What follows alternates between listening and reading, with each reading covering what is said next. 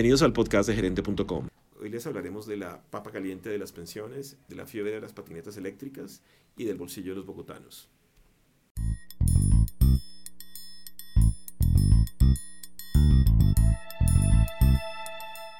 A finales de 2018, la Comisión del Gasto Público entregó su informe final y advirtió los problemas que enfrenta el país por cuenta de un bajo recaudo tributario, equivalente al 14% del PIB, muy por debajo del 16% de Latinoamérica y del 34% de los países desarrollados de la OCDE, y de un gasto público inflexible que equivale al 19% del PIB. El capítulo dedicado a pensiones pone el dedo en la llaga al advertir que el actual régimen presenta una bajísima cobertura y un gasto público destinado al pago de pensiones que resulta regresivo, ya que más de una cuarta parte de los impuestos pagados por los colombianos se destina a completar faltantes para el pago de pensiones. Hoy el tema está nuevamente sobre el tapete porque un artículo del Plan Nacional de Desarrollo permitiría que las mujeres mayores de 47 años y los hombres de 52 que hayan cotizado 750 semanas o más se trasladen a colpensiones o a un fondo privado en un lapso de cuatro meses después de aprobado. Hoy los traslados solo pueden hacerse para mujeres antes de los 47 años y para hombres antes de los 52. Según Asofondos, el gremio que hizo la denuncia, esto generaría un gasto mayor para el gobierno y este se tendría que financiar a través de nuevos impuestos.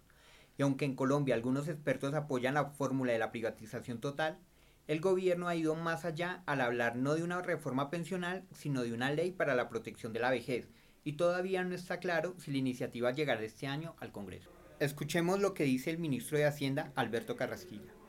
En primer lugar, yo quisiera muy brevemente, estos son datos conocidos ampliamente, tratar de mostrar cómo a medida que la población va eh, eh, envejeciendo, y esto desgraciadamente no tenemos una manera longitudinal de hacer ese seguimiento en Colombia, pero sacamos una fotografía y dentro de esa fotografía dividimos a la población por grupos de edad.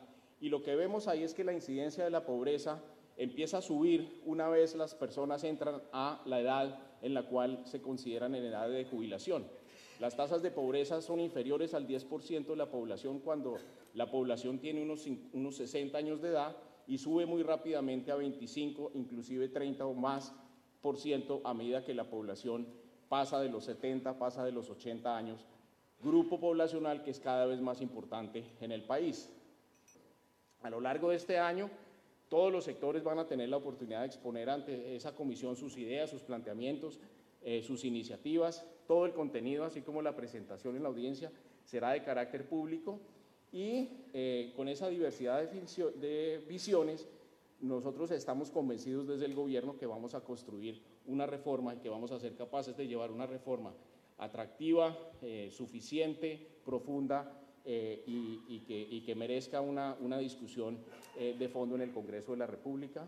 Eh, estamos convencidos de que somos capaces de, hacerlos, de hacerlo y de llevarlo al Congreso este año y que la problemática que tenemos esbozada, que enfatiza la cobertura, pero que reconoce problemas en todos los tres segmentos que hemos identificado del problema, se convierta en una realidad en este mismo año.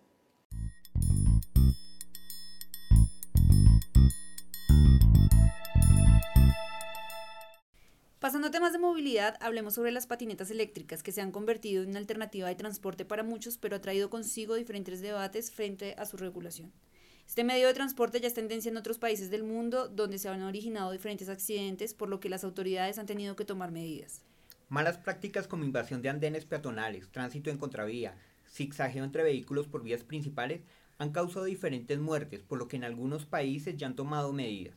Por ejemplo, en Suiza se les obliga a los usuarios a movilizarse a no más de 20 km por hora para evitar accidentes principalmente con peatones. O en París, que planea regular su uso con multas por pasear por las aceras, lugares de, estacionamiento designados y una tarifa anual para las compañías de operadores de patinetas eléctricas.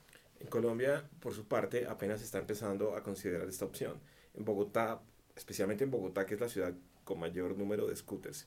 De hecho, eh, aquí se ha intensificado su uso gracias a, la competencia que se ha desatado entre Rappi y ahora Cabify, que recientemente han anunciado flotas de scooters que están a disposición de los bogotanos.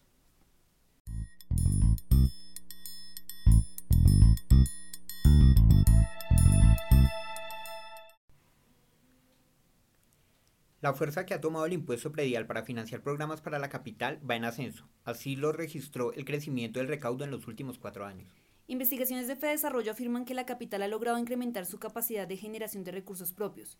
En 2016 fue de 2.7 billones, en 2017 de 3 billones y 2018 de 3.3 billones. Y al 5 de abril de 2019, fecha de vencimiento para pagar con el 10% de descuento, iban 2.9 billones de pesos. Recordemos que el 21 de junio se vence el pago sin descuento. Por otra parte, aunque el estudio afirma que el impuesto del ICA ha perdido la dinámica que tenía en el pasado, también sigue contribuyendo notablemente a los programas de desarrollo de la ciudad, con un incremento en 6% del recaudo con relación a 2018. El 30 de enero de este año fue el último plazo para que las personas del régimen simplificado pagaran este impuesto, y según la Secretaría de Hacienda, el recaudo que se alcanzó fue de 3.75 billones de pesos.